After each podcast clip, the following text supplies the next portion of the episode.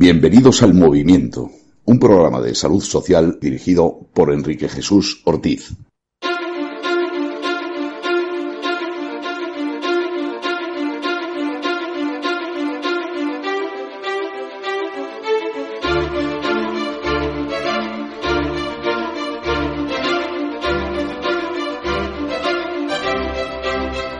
Bienvenidos al Movimiento. Este su programa. Un programa donde intentamos dar voz al mundo asociativo. Intentamos explicar cómo funciona y qué hay alrededor de él.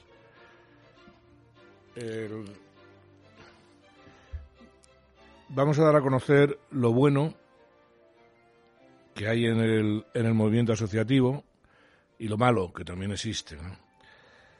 Eh, Lo malo lo criticaremos, no lo vamos a, no lo vamos a alabar. Y recuerden, no olviden darnos sus sugerencias o sus críticas, si así lo consideran, en el correo el movimiento arroba vecinosmadrid.es. Si la de Vecinos Madrid. Muy bien. Esta semana pasada se ha celebrado eh, un gran encuentro con el nombre de Viva 21 que ha reunido a miles de personas y el movimiento, junto con su productora, que es eh, BEM, Vecinos de Madrid, pues ha participado en este, en este encuentro. Un encuentro que ya ha sido muy comentado en esta emisora, eh, está más que hablado, pero nosotros vamos a hablar de la parte eh, de asociativa que, que lo tengo, que lo, que lo tuvo eh, ha sido muy comentado en esta emisora, no en otras, porque en otras emisoras y en otros medios prácticamente como si no, como si no hubiera existido, aunque alguno se ha visto obligado a, a ponerlo. Y es que los medios, eh, los bien regados medios, de los que no disfrutamos, pues son incapaces de producir algo que no sea propaganda de la peor especie. Bien, el como digo, el movimiento ha participado en Viva 21 junto con otras asociaciones que, al igual que nosotros, están en contra de la cultura del consenso progre, esa cultura que quieren imponernos a todos por igual, de esa cultura de la cancelación, ese puritanismo excluyente al que hay que combatir con todas las fuerzas. Bueno, pues hemos estado, tuvimos nuestro, nuestro stand y en una, zo- una zona que estaba reservada para asociaciones. Allí sí quiero nombrarles una serie de, asociaciones que formaban parte de, del mismo grupo. La Asociación Nacional de Ayuda a las Víctimas de Violencia de Género, ANAVID, la Asociación Mi Barrio Seguro, en lucha contra la ocupación de sus viviendas, la mítica Fundación de NAES, a la que tanto debemos, en defensa de la nación española, Madrid 360, una asociación en lucha contra la barbaridad que el alcalde de Madrid nos quiere imponer. También estaba la Asociación por la Unión Ibe- Iberoamericana, que agrupa a nuestros hermanos latinos, a los que no se odian a sí mismos, a los que están orgullosos de su procedencia y se oponen con todas sus fuerzas a los narcorregímenes reunidos en el Foro de Sao Paulo y en el Grupo de Puebla. También había algún stand recogiendo firmas para la Carta de Madrid, esa gran iniciativa apoyada por eh, líderes políticos de diversas procedencias y diversas ideas que lo único que defienden es la libertad y la democracia de la iberosfera. En estos momentos tienen recaudadas ya más de 9.000 firmas. En fin, paro para no comerme, para no comerme el programa.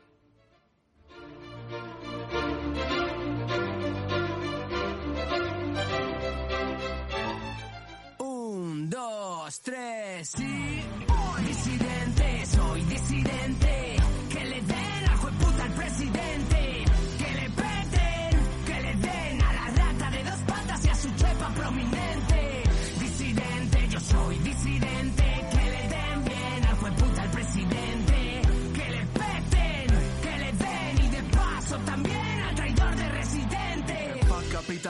pero graban con un Newman. Cobran de YouTube y con publicidad se lucran. Insultan mi inteligencia con su discursito. Ahora el sentido común es el menos común de los sentidos. Intolerantes hablando sobre tolerancia, mientras odian al disidente que no sigue sus pasos. Piensa que no puede haber gente que compre su falacia, pero la naturaleza de la oveja es seguir al rebaño. Escucha, puta, me estoy metiendo donde me incumbe.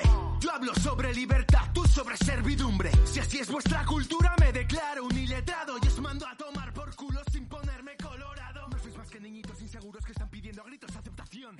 bien, hemos oído eh, parte de una canción disidente de Santa Flow que fueron, bueno, él concretamente no pudo actuar, estuvo en Orico, pero con esto pues le rendimos un homenaje por haber participado. Sabemos que se han encontrado muchos, ¿cómo los llamo? Eh, elementos en contra, vamos a ser educados, que es sábado y puede haber niños escuchando.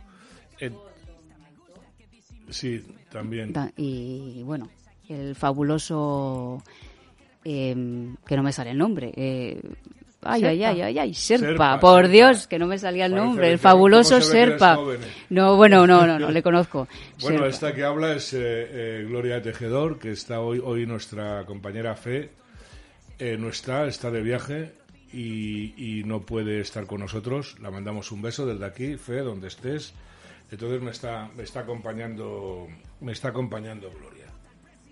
Entonces, bueno, ahora eh, vamos a presentar un nuevo programa, una nueva sección, perdón, donde vamos a dar voz a diversas asociaciones. Toda asociación que quiera, eh, a partir de, hoy, puede eh, mandarnos un audio de mm, tres minutos, dos, tres minutos, presentando su asociación y diciendo quiénes son y quién puede ponerse en contacto.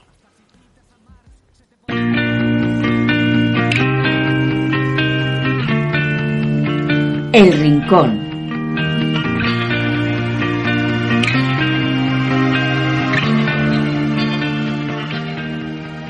Hola, buenas tardes. Mi nombre es Miguel Rodríguez y quiero aprovechar este espacio que nos brindan nuestros amigos del movimiento para presentarles nuestra asociación. TFL, Tradición, Fe y Libertad. Una asociación que nace con el único objetivo de difundir, de perseverar y de divulgar nuestras tradiciones en el mundo de los más pequeños, en su entorno escolar. Nuestras tradiciones, nuestras costumbres, nuestra historia, y nuestro arraigo cristiano está siendo en muchos de los casos olvidado y si no maltratado en el mundo de los más pequeños. Nuestro objetivo es ese, que nuestros hijos crezcan sabiendo de dónde vienen, quiénes son y sintiéndose orgullosos de su historia. TFL nace justo al comienzo de la pandemia y por ello sus planes tienen que quedar en un paréntesis. Únicamente hemos realizado de momento una acción que fue las pasadas navidades, una entrega de regalos masivos en las parroquias a los más necesitados. Repartimos más de mil juguetes, donaciones de empresas tan importantes como Simbal, como Famosa, como la Fundación Conecta, a las que quiero dar las gracias públicamente. Para este curso hemos preparado una obra de teatro que se llama Nuestras Patronas, donde explicamos a los más pequeños quiénes son sus patronas. Y lo hacemos en un idioma que lo entiendan, para que lo difundan, para que lo cuenten a sus amigos, para que nunca lo olviden. Tenemos por delante un gran trabajo en el que queremos que contar, queremos contar con todos vosotros. Os dejo mi teléfono por si estáis interesados. 63 63 11 8 35. Sé que nuestra trinchera es vuestra trinchera. Sé que nuestros intereses son vuestros intereses. Por nuestros hijos, TCL. Muchas gracias.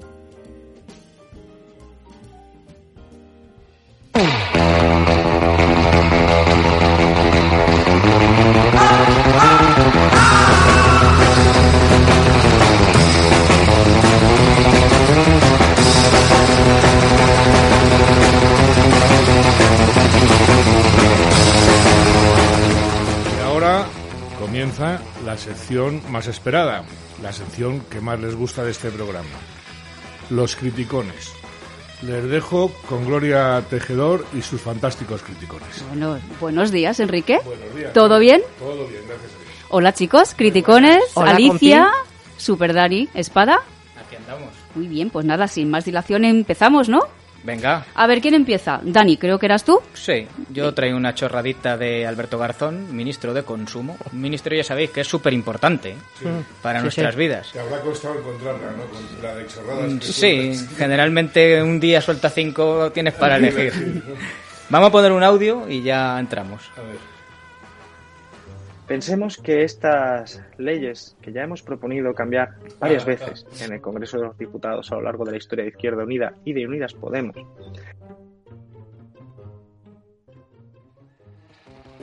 Atended, atended al prenda. ¿Qué nivelón de políticos tenemos? Este, de todas formas, es el garzón, iba a decir listo, el menos lerdo, porque el hermano es doctor en economía, este da clase en la Complu.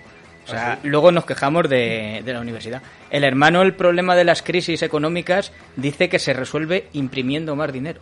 Eh, ¿Cómo no se nos ha ocurrido antes? Si es tan fácil como darle a, a la máquina de billetes y, y ya Pero está. no es ni suya, es, esa es la idea. Lo que pasa es que a él le Ni serían los billetes tampoco. Tampoco.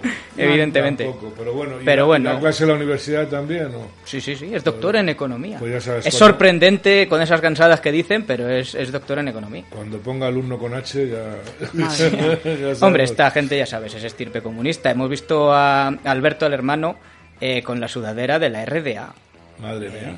Un, régimen no a la- muy democrático que No, se diga. No ¿eh? demasiado, a la última. Eso sí, estaba cocinando con una Thermomix de mil pavos porque, Claro. oye, luna de miel en Nueva Zelanda. eh, Uno puede ser comunista, pero no mucho. ¿eh? No sin mi Thermomix, ¿no? Sí, sí, sí, sí. Pues a Alberto. Alberto Proponido le encantan las almóndigas, a la Sí. riojana, las concretas, ¿eh? Sí, sí, sí. sí. Y esas cosas así de grandes, las croquetas así. Sí, sí, y cuanto sí, más grandes, mejor. Este A tope de preparación para el, llegar a el ministro. nivel ¿eh? que tenemos de políticos. Yo estoy muy tranquila en España, ¿verdad? Estamos todos los españoles tranquilos. Vamos. Eran las cuotas que había que meter de, Claro, de sí. comunistas, ¿no? Para que Sánchez pudiera sorprendernos con un gobierno como el que tenemos. Claro. Vaya desastre. Nos van a, sí, nos van a llevar eh, el 7% de los votantes nos van a llevar a- al desastre. ¿no? Encima es eso, que le votan cuatro gatos. Pero claro. mira, pero mira qué bien, qué buen jugo le sacan. ¿Cómo lo Ahí saben está. hacer, no? Saben hacer muy buenos acuerdos. Sí. Pues muy bien. Pues vamos a pasar a la siguiente. Ah, Os va a encantar. Yo creo que no, bueno, no sé si va a suponer su- a superar al proponido este, pero bueno. ¿Conocéis a Cristina Fallarás? Hombre. Periodista. Gra- gran amiga mía, la adoro. La, la adoras? Alicia la adora, yo también, yo también. Pues No tengo el puedo gusto de con conocerla. Nos deja unas perlas impresionantes. No Esto- tengo susto, será. Oy, oy, oy.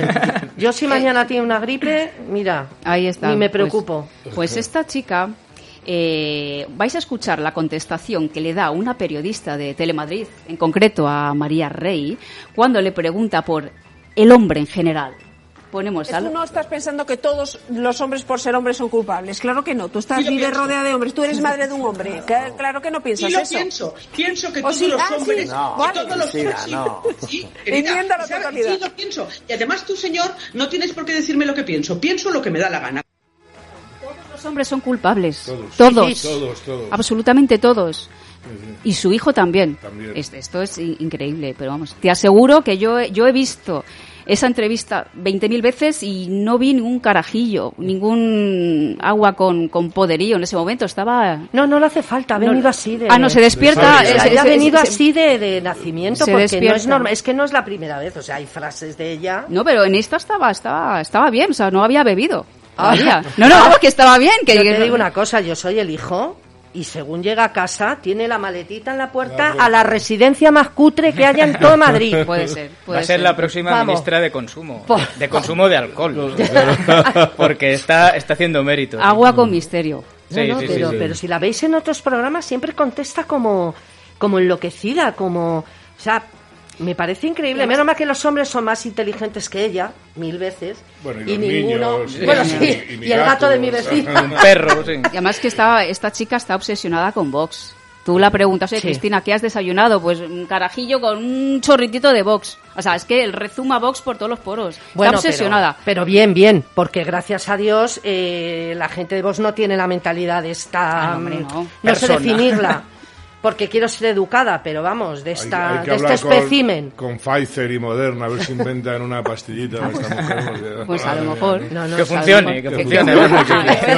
que no sea No un experimento, otras, que ¿no? sea un Claro, experimento. Que no sea placebo. Bueno, en este caso que sea lo que sea, ¿no? Que tampoco... Sí, sí. Ahí está. Tremendo, tremendo. Pues nada, super Alicia, a ver qué A nos traes no, no, pero cariño, esta, la mía no la superáis. ¿No? Ni el proponido ni la locatis. ¿No?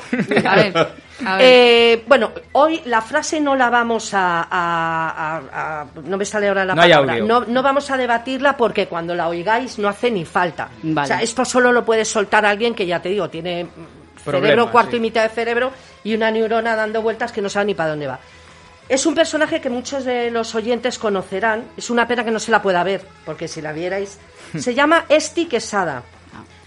Y eh, salió no sé de dónde, en televisión, según ella es actriz, directora, DJ, y dijo esta maravillosa frase. A todos los votantes de Vox habría que darles un tiro en la cabeza. En Ya una sé. entrevista que le hizo Rufián, claro, imagínate el pedazo de programa dirigido por Rufián, te puedes imaginar. Entonces yo, mi pregunta es, ¿hasta cuándo en este país se va a dejar que adefesios como este anden por las televisiones? ¿Tú te imaginas a esta mujer en una discoteca de DJ? Yo entro en una discoteca de DJ y la veo, Vamos a aparte que me da un esparabás, Vamos es que me prefiero volverme a mi casa a estudiar. Pero si esta chica entra en la casa del terror del parque de atracciones y es que sale corriendo Freddy Krueger, o sea, Sí, sí, vamos sí. a ver, vamos a ver. Y la niña de exorcista. todo. Lo tengo claro. Pero sí que veo algo positivo, si me permitís eh, ponerme más serio. Qué buena persona. Que no, no, no, no de esta pringada, como se hace Ah, llamar. bueno, bueno. Sí, no, claro, Eh, antes de. Vox, no, esta gente tenía más impunidad que ahora. Y para empezar, el programa de Rufián, Rufián pidió, no pidió perdón, pero no se hacía responsable. Hombre, claro. Es muy Pero valiente también te cuando le digo por qué, y interesa. ¿eh? perdona que te interrumpa, porque les eh, está a juicio y les van a hacer pagar 150.000 Sí, sí, euritos. por eso, porque que me den una parte a mí para pagar las cañas. Pero es que a juicio los ha llevado Vox, como a tanta gente Claro, en este país. Claro. Y ahora ya el derecho de pernada es menos porque saben que hay alguien que tal. Sí, Pero sí. bueno, eh, también me gustaría decir, porque he investigado sobre esta, Sí. esta persona, que, que presentó los premios Feroz, que son premios de cine español. Bueno, os podéis hacer una idea. Pues no, no lo sabía. Y no salió sabía. la película de la llamada. Pero 160.000 euritos eh, del ayuntamiento, ¿eh? De que no sé de la de Alcobendas, no estoy seguro, no quiero Sí. dar el dato exacto porque tal. Pero 160.000 euros para estos premios que ella presentó. Ella presentó y ya soltó alguna bromita no tan fuerte como esta, eh, romantizando a la ETA. Esta chica es vasca, claro. Ah, sí, O ya. Yo le pido a los Miren lo que oyentes- va- el dinero público en lo que nos lo gastamos. Yo le pido a los oyentes que la busquen, por favor, que la busquen y la vean. Bueno, los que tengan marcapasos o algo, no. Pero el resto, por favor, sí. Alicia, que ahora mismo, eh, dentro de nada tenemos Halloween, ¿no? 31 Sí, de sí, sí. octubre, pues ya no, está. pero ella no hace falta. Ella sale así ya No, y no, no, pero es que yo me voy a disfrazar de, de la pringada. No te Yo- deja, no, pues, no, porque, eh. oye, que yo tengo mucho cariño a los clientes. eh, No, no, no. y me da mucha pena. Pues yo voy a ir disfrazada de no tengo ganas de ir a verlos a la zarzuela. No, no, no, no, pues al sí, hospital, bueno, al pues sí, hospital. bueno. Tienes que comer muchas torrijas para. Bueno, que eh, bueno, eso vamos a empezar por ahí, vamos a empezar El por ahí. Pero vamos, me maquillo como ella, me pongo así, tal, Stick Oye, a lo mejor te dan un programa en televisión. Oye, qué si vas por la calle, se te acercan. Oye, tú quieres. Qué Que bueno. vas perfecta para las teles de hoy. Qué bueno, qué bueno. pues es del mismo. colectivo. LGTB, porque no sé si es bisexual se- o se llama bisexual. Pero bueno, son todas. Mm, Por- Cristina Fallarás También, también. estuvo en pues, un programa de, Ah, de radio televisión Bueno, no sé española. si ¿eh? que está a favor de todo eso. Que está a Ah, favor bueno, de lo faltaba. Yo ya me he perdido en la H. Yo he llegado hasta la H y me he perdido ya. pero- Oye, No pues en, queda en que un debate las dos estarían bien, ¿eh? En un debate las dos. Pero es que se entenderían. claro. Entonces Ya- no hay debate. Es que no hay debate. se irían de cañas al final, como nosotros. Ah, bueno, Conversación claro, de besugos, Claro, ¿no? claro, claro. El carajillo con Vox. Pues nada, chicos, vamos a empezar eh, la siguiente sección, la del tarugo, que tenéis que adivinar quién es el tarugo.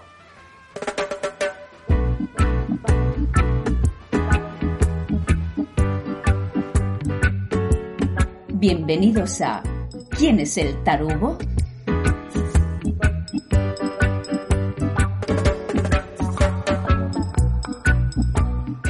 A ver, chicos. A ver.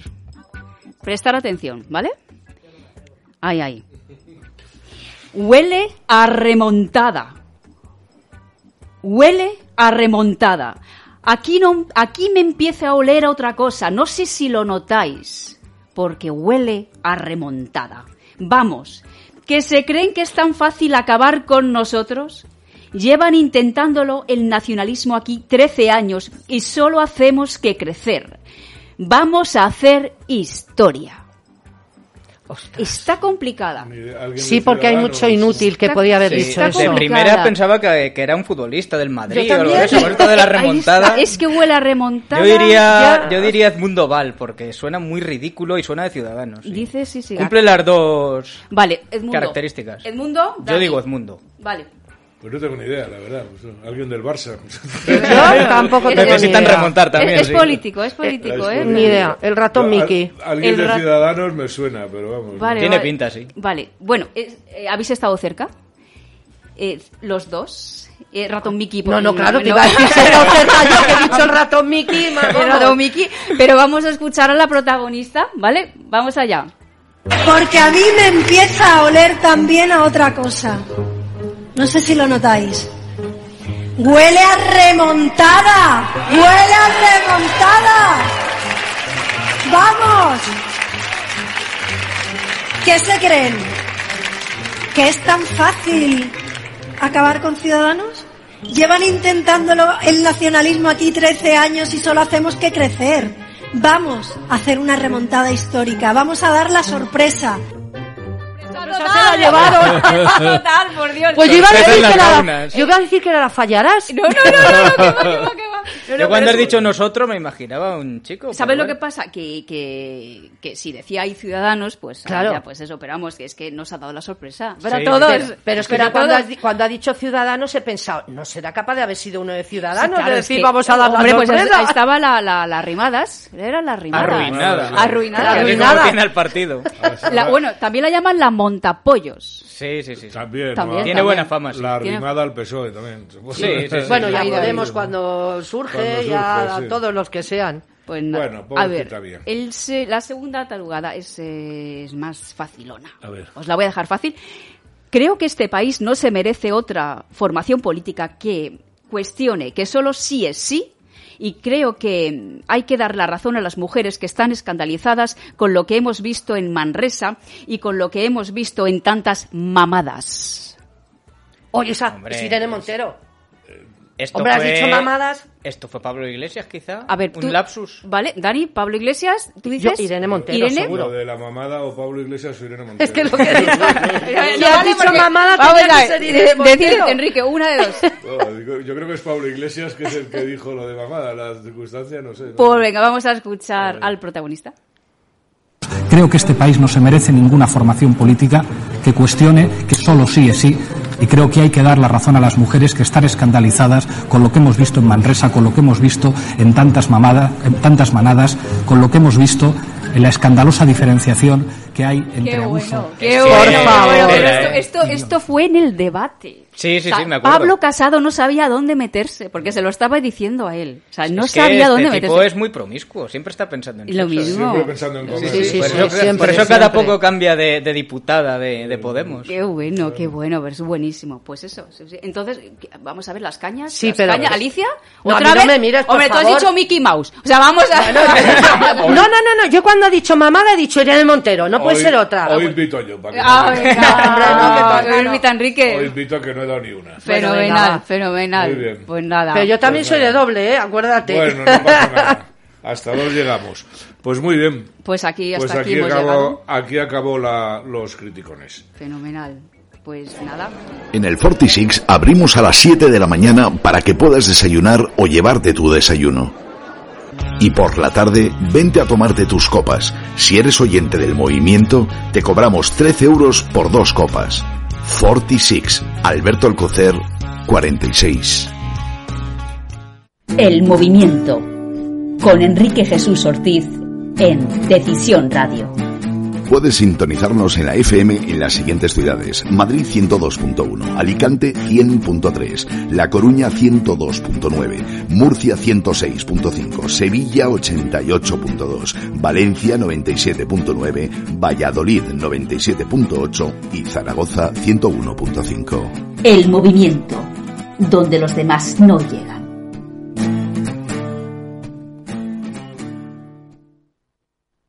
Buenos días.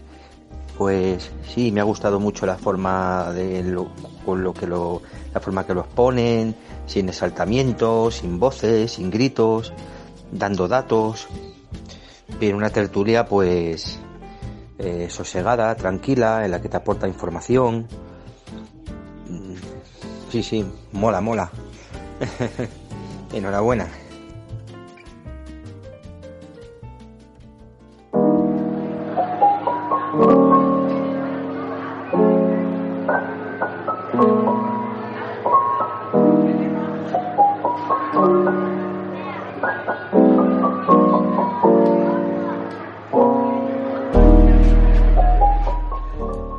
Pues hoy nos hemos vestido de gala porque tenemos el honor de tener con nosotros a una persona que prácticamente todos conoceréis ya, una persona que nos hizo abrir los ojos a un mundo que sabíamos que estaba ahí, pero que se había tratado siempre de un modo socialista, perdón, sensacionalista, no sé por qué confundo algunos términos, eh, de un modo vociferante, ¿no?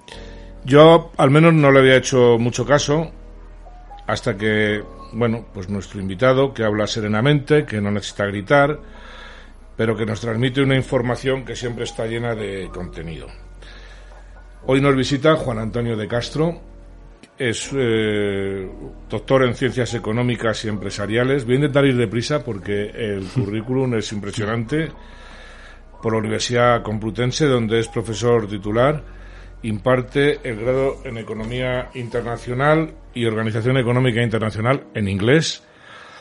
Durante más de 20 años ha sido funcionario como economista, eh, funcionario de alto nivel en, en la Conferencia de Naciones Unidas para el Comercio y Desarrollo, UNCTAD, creo que se pronuncia así. UNCTAD, sí. UNCTAD.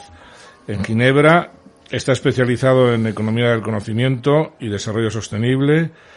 Ha trabajado en la Comisión Económica para América Latina y el Caribe, así como en el Programa de Naciones Unidas para el Medio Ambiente. Es especialista en estrategias de uso y conservación de la biodiversidad, eh, eh, diseñando y dirigiendo la iniciativa Biotrade o Biotrade, no sé cómo Biotrade, se sí. Biotrade de la UNCTAD.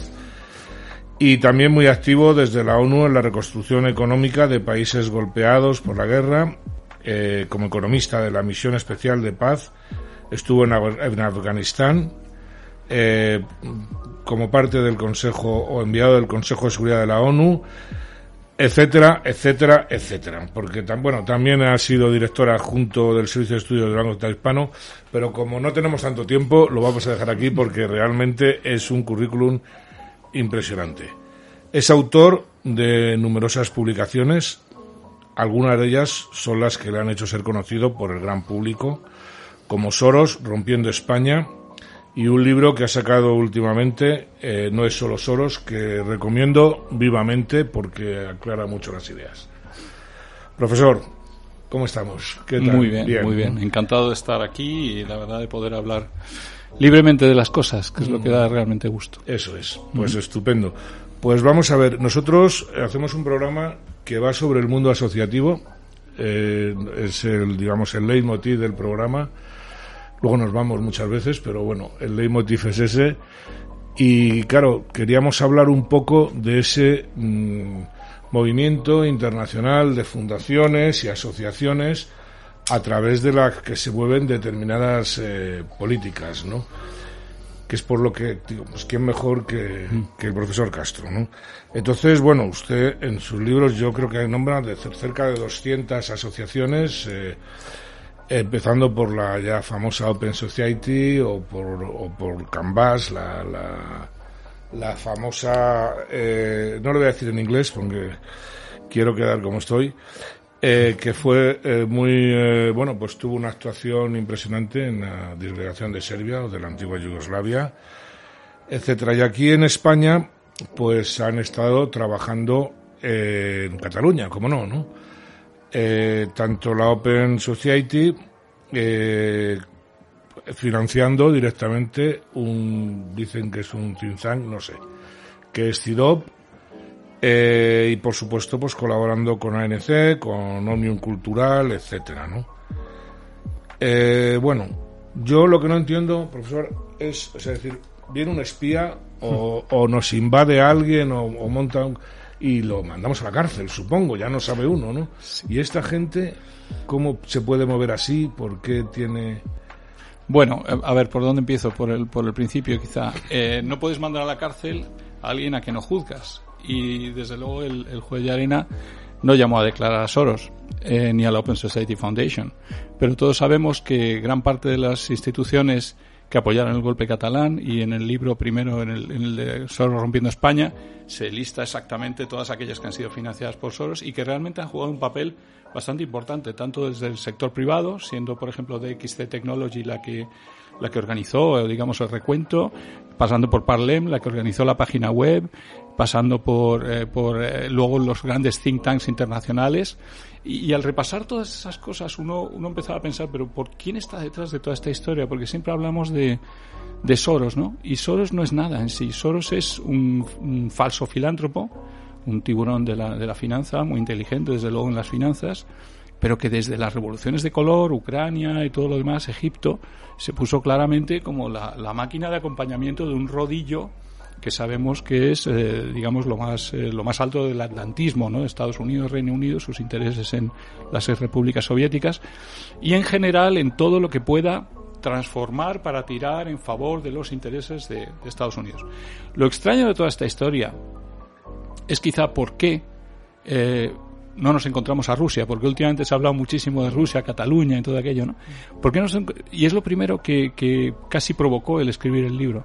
Porque todo el mundo estaba hablando de que Rusia estaba metiendo la pezuña en Cataluña. Y realmente cuando se empezó a investigar salieron 400 interrelaciones y, y una cantidad de instituciones y think tanks financiados por Soros detrás de esta historia y las pocas bases que tenían las declaraciones de David Alandet en el país o de o de incluso de Mira Milosevic del Cano o de otros que todos luego nos enteramos eran parte de otro y podríamos hablar horas de otro conglomerado de, de, de- de presión del Reino Unido e incluso del, del servicios secretos del Reino Unido eh, en favor de la OTAN pues era absolutamente asombroso. Uno hubiera pensado que apoyaría en el golpe catalán, pues no sé, a lo mejor Rusia o a lo mejor otro que estuviera interesado en desestabilizar Desgregar a Occidente, Europa, desgregar claro. Europa, a romper España. Pero no, resulta que es que el señor Artur Mas desde el año 2012 se, se va a Estados Unidos y crea una alianza con toda esta cúpula de la OTAN, con todas sus instituciones, de decir, yo os pido ayuda, Soros financia y yo además os financio porque él financia y financia el Independent Diplomat, el Independent Diplomat que le acompaña en todo el proceso de preparación de independentismo, mandando expertos a Cataluña a trabajar con ellos, está financiado por Soros y podría y en el libro se cuenta pues entonces serie de instituciones 200.000, 100.000, 150.000, 40.000 llegamos a una suma de casi 5 millones de dólares en diversas instituciones apoyando esto. Y no es nada, eso debe ser lo que se ve y lo que hay detrás de sub sub ONGs que tienen pues Claro, son, son miles. Eh, tú tenías, bueno, está con nosotros Alberto Vázquez, que ha entrado ahora. ¿Tú tenías alguna pregunta, Alberto? para- Sí, profesor, encantado y gracias por venir. Gracias. Dado, dado lo, o sea, el hilo que estabas diciendo de, de Artur Mas y demás, eh, quiero pensar que esto viene desde el 2010 como Ujú. poco, ¿no? Ujú. Porque en 2010 es donde Artur Mas da la cara y exige en ese entonces al presidente Rajoy eh, ciertas condiciones, si no, voy a la independencia. ¿no? Entiendo de que ya esa estructura previa ya estaba hecha porque Sí, nadie sí. se tira ese abargado con las manos vacías. Bien. Dicho esto, eh, ¿con qué finalidad eh, y cuál es el objetivo de toda esta estructura que nos acabas de describir? Eh, o dicho de otra forma, ¿para qué se crean todas estas asociaciones o estructuras eh, y con qué fin? O sea, ¿esto, Mm. ¿esto para qué es? Para que el que nos está escuchando lo entienda, la señora María del Quinto de mi Ujú. casa lo entienda. ¿Esto para qué es? A ver, desde es un poco por lo que escribí el segundo libro, porque el primero explicaba lo que había pasado en Cataluña, pero el segundo explica realmente cuál es la maraña financiera, cuál es la ingeniería social que monta eh, Soros, digamos, como principal con la Open Society Foundation a nivel a nivel global para hacer ingeniería social. ¿Qué es ingeniería social? Pues bueno, es comprarse la sociedad civil global. Comprársela directamente. Comprarse la sociedad civil global. ¿Cómo- cómo se compra una ¿Cómo se compra? Pues inviertes 32.000 millones a lo largo de décadas en más de 7.000 ONGs y think tanks a nivel global, con una media entre 10 y 50.000 dólares cada una, llegando algunas a 500.000. Eh, les haces un código genético cultural nuevo en el que financias precisamente las líneas que te interesa a ti cambiar en el código cultural que quieres cambiar y te das cuenta que aparece pues el apoyo a la cultura de la muerte, al apoyo al aborto, el apoyo a la, a la- a la eutanasia, el apoyo al LGTBI extremo, la lucha entre sexos. Eso es eh, lo que sería la ingeniería extremo. social, ¿no? Esa es la ingeniería social, es decir, es porque hay una ingeniería social. Luego podríamos preguntar por qué hay una ingeniería social. Eh, ahí voy. La Bueno, pregunta era esa. porque detrás, además de todo eso, están los intereses de, eh, digamos, no solamente estos que llaman del nuevo orden mundial y que es el nuevo orden mundial, podríamos definir, pues hay una serie de intereses de grandes empresas, grandes tecnológicas, grandes estados como Estados Unidos, que van unidos a esa, a esa ingeniería social y además que se han aliado a la izquierda social comunista global. Que dirías, ¿cómo puede ser que el gran capital se una a la izquierda comunista global? Porque es la manera más fácil de penetrar los estados. Hombre, a China cuidado. no le ha ido mal. con No, esa a China no le ha ido mal y a mí me preocupa que últimamente hay muchas tentaciones de estos gobiernos de, de ser autoritarios como China. Y ahora está, está tiñendo, China va tiñendo poco a poco, eh, como un poco perdemos en los valores de la democracia, de las libertades y nos dejamos tentar. Si no les ha ido tan mal, siendo autoritarios. Claro. Claro, hay gente que no entiende eh, cómo es posible pues que un capitalista como Soros se ponga de acuerdo con, con izquierdistas.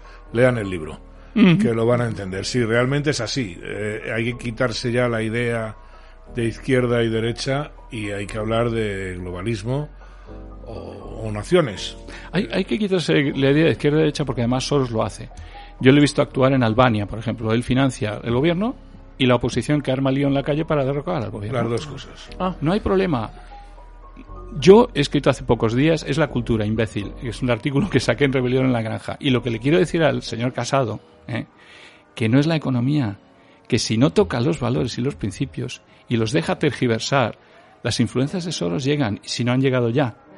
Y en algunas partes del Partido Popular seguramente está empezando a teñir. Y te vas acercando dentro del marco europeo, que luego lo reflejas sobre España, a que no haya casi diferencias en, en, digamos, unos objetivos globalistas casi compartidos con los socialistas. Entonces el problema es ese, que Soros está perfectamente atento y se acerca a los partidos. La vuelta de Casado a la moción de censura de Europa, el día que vuelve y la que le arma a Bascal, no puede tener más explicación que que le han llamado la atención en Tienes- algo en Bruselas. algo, claro. Pues Pero mi- ahí- Sí, sí, no, es que mi segunda pregunta iba por ahí. Iba por ese ¿Me dejas solamente? Sí, sí, sí. sí. O sea, realmente podemos decir eh, que hay una alianza mm, anglosajona, por llamarla de alguna manera, ¿no?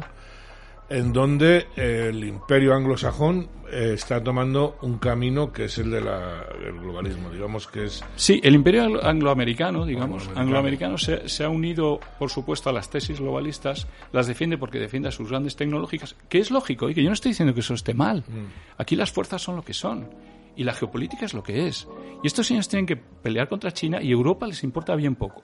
Es decir, incluso si nos fragmentamos, si seguimos sometidos y dependientes como desde el día que se creó la Unión Europea, porque para mí no es una unión, es un grupo de burócratas con países que intentamos mantener nuestra soberanía y como Polonia que está defendiendo para que su justicia no sea la de justicia europea, eh, ellos juegan con esa, con esa forma que tenemos de, de ser Unión Europea. 11 eh, compañías tecnológicas de más alto nivel en el mundo. Seis son americanas, cinco son chinas y no hay ninguna europea Claro. Desde el final de las, de- de- desde la creación de la Unión Europea se nos somete.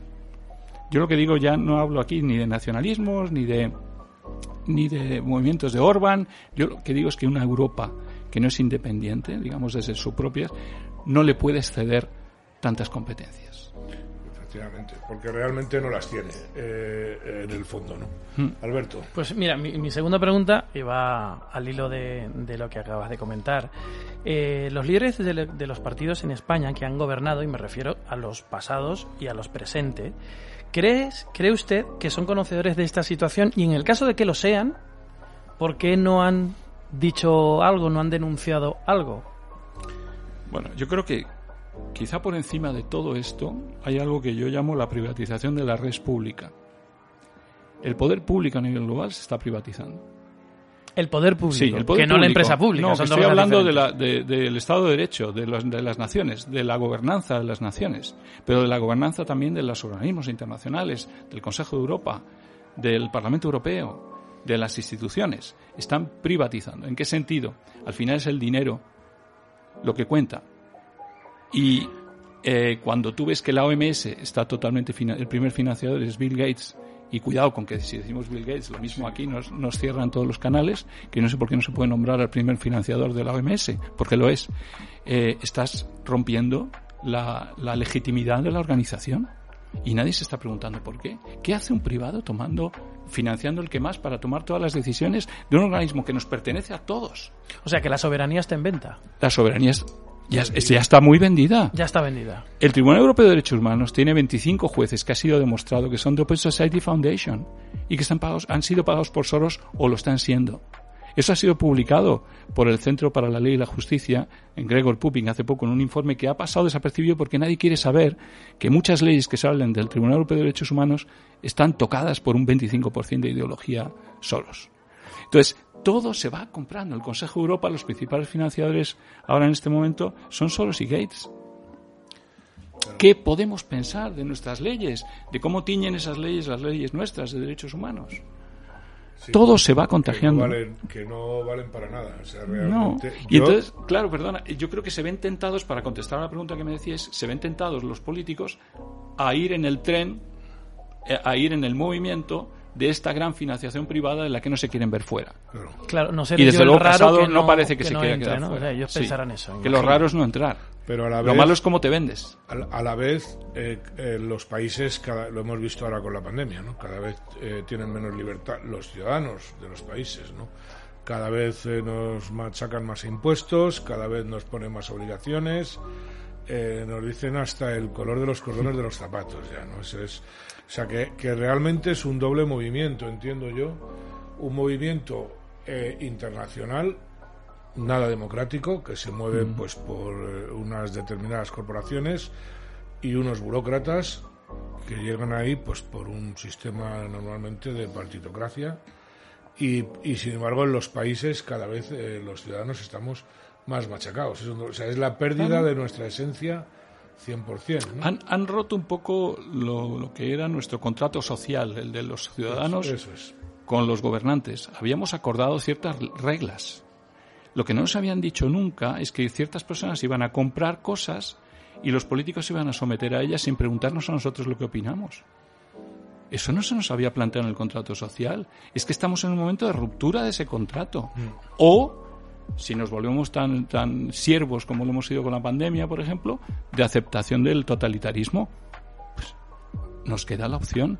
Si nos gusta ser así, si no nos gusta, si nos gusta que gente sin legitimidad democrática ninguna, como son esta pandilla de, de falsos filántropos, dirijan desde Davos, dirijan desde Davos la Agenda 2030 y tantos otros elementos que dirigen en el fondo a nuestros gobernantes, pues de acuerdo, pero ¿nos hemos vuelto así o es que no nos enteramos? Yo creo Esa es la duda, ¿no? Yo creo que la gente sigue viviendo en una pantalla mediática eh, donde realmente no es consciente de la realidad. O sea, la gente vive pues en el relato, como dicen, ¿no? No vive en, en la realidad. Mientras no sea muy dramático el asunto que te haga despertar, pues la gente prefiere seguir soñando, evidentemente, porque además impresiona, ¿no? Dice, pero bueno, ¿cómo es posible que un grupo de personas, por mucho dinero que tengan, Ujú.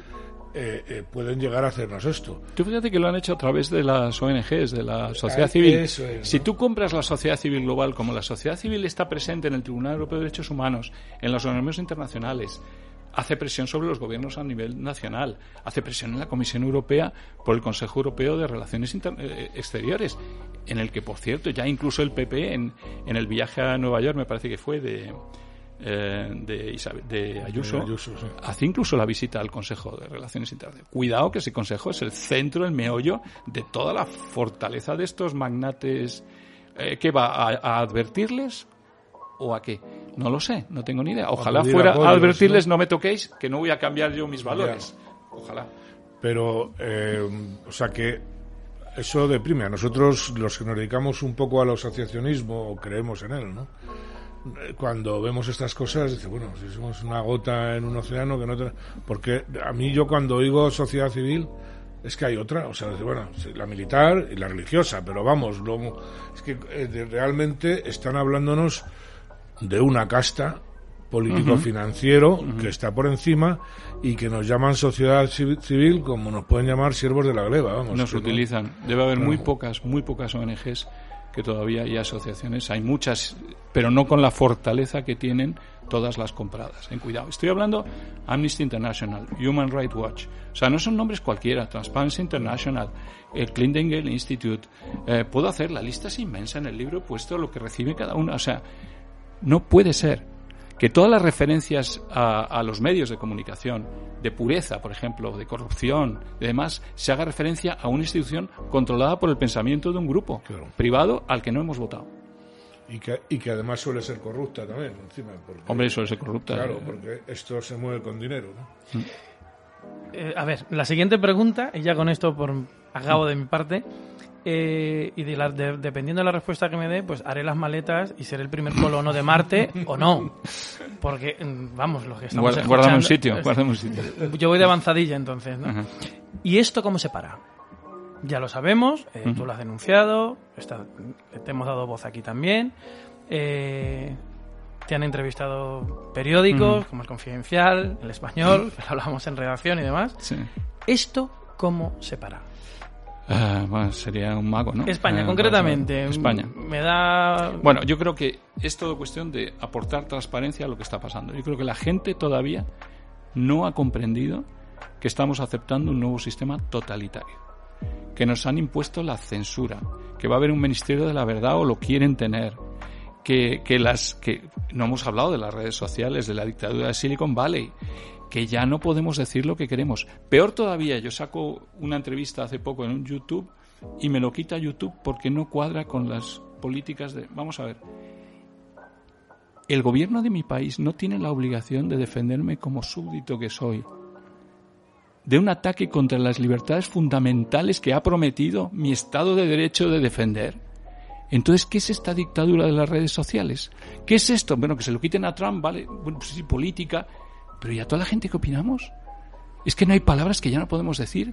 Es que van recortando. Entonces yo creo que hay mucho de difundir, de explicar. La gente no entiende que esto es totalitarismo al Estado puro y que poco a poco nos crearán miedos y al final quedará todo bajo unos grupi- grupúsculos nada democráticos. Sí, pero eh, eh, si eso lo hago yo, que soy un ciudadano de a pie y voy diciendo por la calle que esto hay que mirarle que echarlo, yo tampoco soy Es que, nadie. claro. Entonces, si no lo hacen las mis gobernantes, que para eso les hemos elegido, poca cosa podemos hacer nosotros desde muy abajo. Pero evidentemente un presidente que la primera persona que recibe, nada más ser nombrado presidente, Es el que monta el circo. es al que monta el lío, está claro que está más vendido. Es decir, y lo otro, pues eh, tienen ese arma tan fuerte que es la que utilizan, porque es que además siempre teorizan. O sea, no es tú no sales porque no me interesa, no. Te ponen la teoría de la cancelación.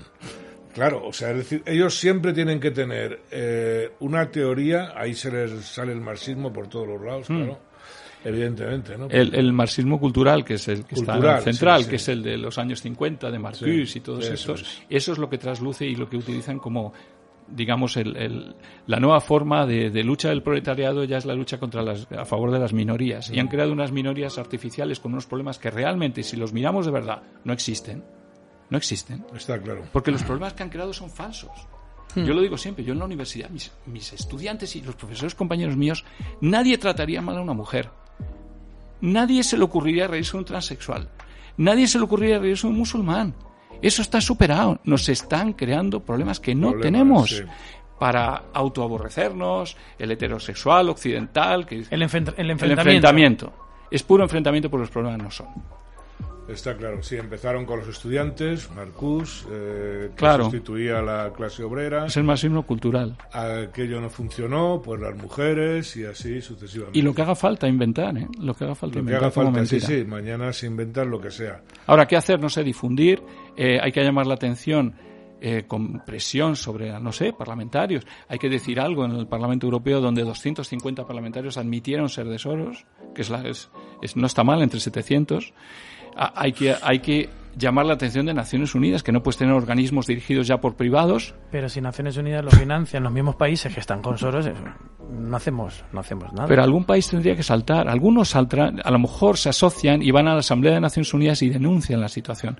Ojalá ocurra eso. Fíjate que yo creo a ocurrir eso. que va tan contra el sentido común lo que están haciendo, porque es que va contra el sentido común. O sea, no tiene que la gente poco a poco o se vuelve loca ya, y se suicida en masa o tendrá que hacerlo. Yo de todas maneras estoy de acuerdo. O sea, lo mínimo es denunciarlo, Denunciarlo. sin cansarse y denunciarlo. Y explicar y explicar. Si hoy llega a tres personas, pues estupendo, tres personas más que hemos hecho conscientes de lo que está pasando. ¿no?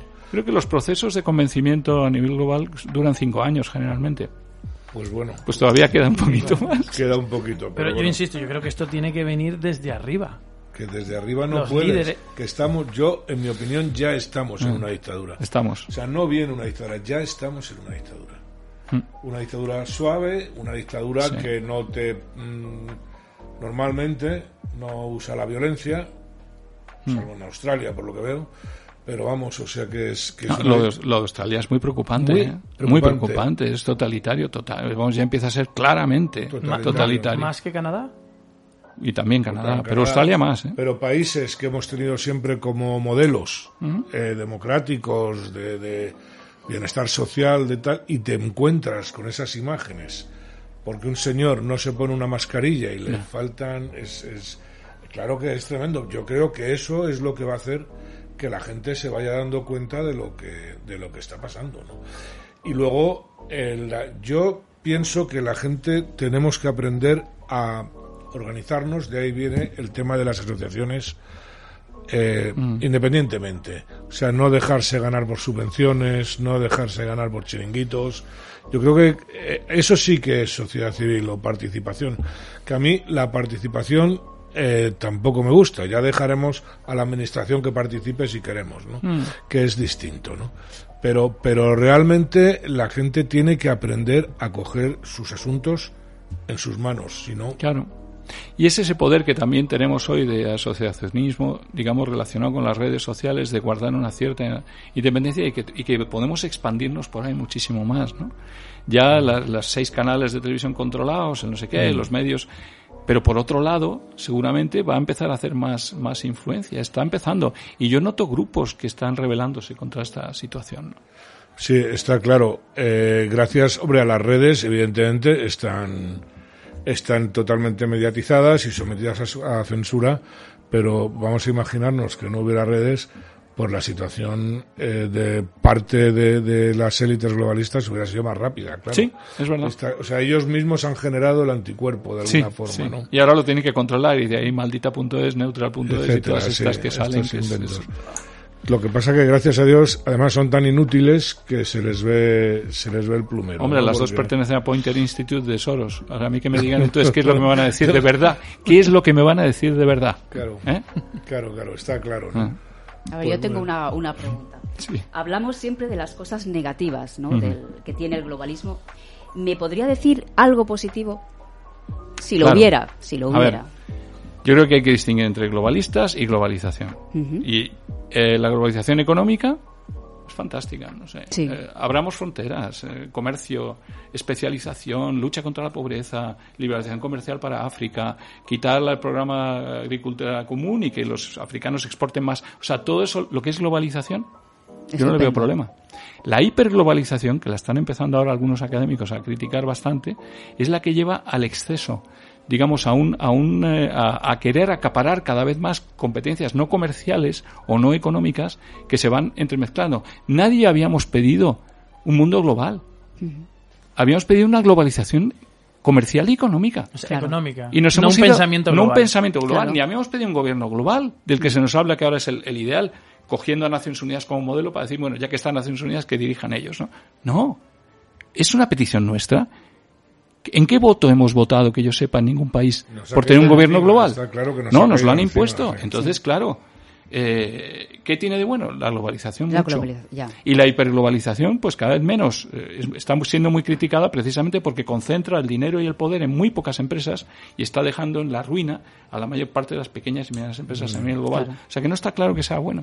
Ya, Pues ya. nada. ¿Me da tiempo para algo muy corto? Rapidísimo. Nada. Vale, eh, una, una cosa. Si yo le digo la palabra Soros, ¿cuál es la primera palabra que le pasa por la mente? Soros. Inmoral, Cruz Roja. ayuda, La OMS. falsedad, Black Lives Matter. montaje, Zuckerberg. amiguito, España. defenderla. Perfecto. Muchas gracias. Es una pena, gracias. nos encantaría poder seguir, desgraciadamente, como siempre, el, el tiempo se acaba. Muchísimas gracias por estar con nosotros. Muchísimas Yo creo que ha sido una entrevista que nos ha ilustrado mucho a todos. Muchas gracias. Muchas gracias. Muchas gracias, profesor.